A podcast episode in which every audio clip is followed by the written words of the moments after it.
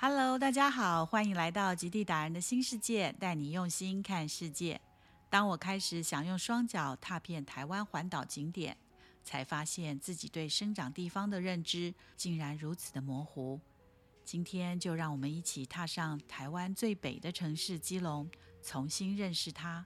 去基隆，说走就走。在出发前，记得帮我订阅、按赞、分享。Let's go！远离了人声鼎沸、热闹喧哗的台北市，来到了生活悠闲、步调缓慢的基隆港。基隆是海港，也是山城。或许有人喜欢基隆的山，从高处俯瞰海港，远眺大海；但我却偏爱看基隆的海。随着过往船只，感受小镇与时并进的时代感，有一种很特别的流动感。一切的烦闷，所有的不愉快，皆抛在脑后，一时心情变得轻松起来。站在正滨渔港彩色屋前，一群学生正专注地将眼前的缤纷用画笔记录下来。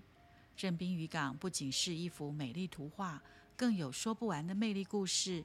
曾是日治时期北台湾最大的渔港，如今物换星移，渔港被赋予了另一个使命。一座老渔港，十几栋三四层楼高的小屋，漆上不同的色彩，安安静静地矗立在港口旁。港边稀稀落落地停靠着大小渔船，水面的渔船正向旅人诉说着过往岁月。岸上的彩屋，则是向旅人展现洋溢青春。海面被彩色屋的倒影漆成了调色盘。冲击着旅人的视觉，色彩赋予了老渔港生命。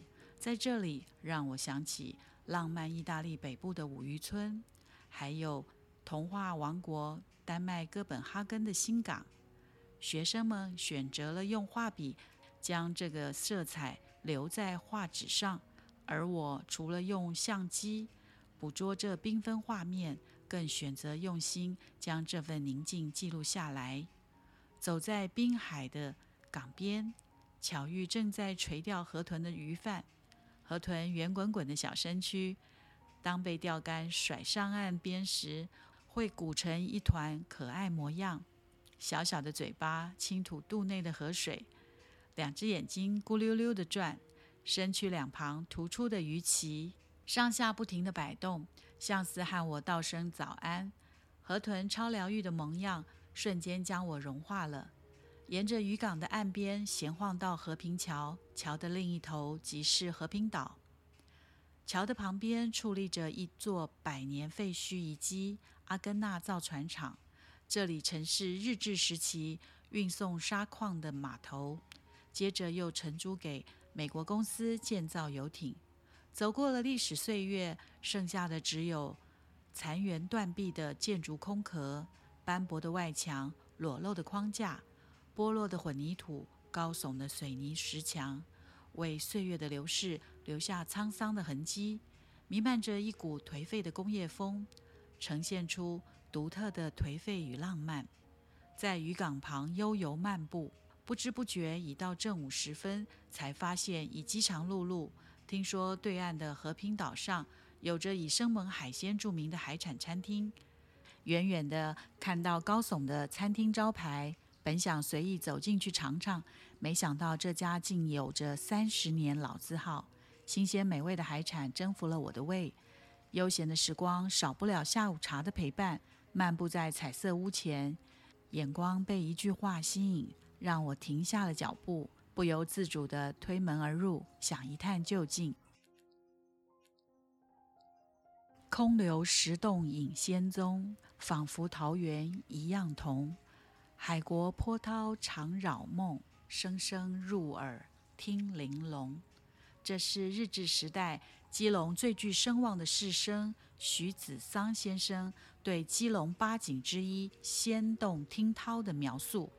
仙洞听涛即在眼前的仙洞岩内，这是一处深约八十余公尺的天然海史洞。洞内像是天然石雕艺术展馆，享有台版小敦煌的美名。相传曾有仙人在此修道成仙飞逝，历经万年的海水冲击侵蚀，当时仙洞濒临大海，外海涛声不断，置身洞内，处处可听到涛声回音。但因地理变迁，当日的魔力已不复听见。入口处壁上刻有历代文人墨宝遗迹，视角顺着洞壁划过，左右壁上刻有多尊佛像。仙洞岩洞内比想象中宽敞，走入洞内，凉风徐徐，瞬时将外面的酷热隔离。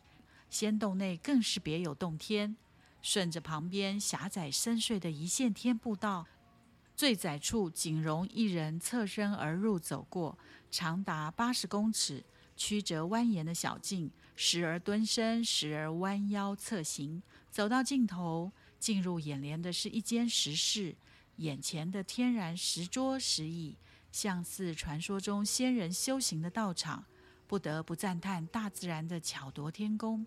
初入洞时，目光被洞穴奇观吸引；深入洞内，遇到一线天，不得不弯腰蹲身，慢慢前行，宛如生命中不预期的逆境，唯有放下身段，一步一脚印地向前走。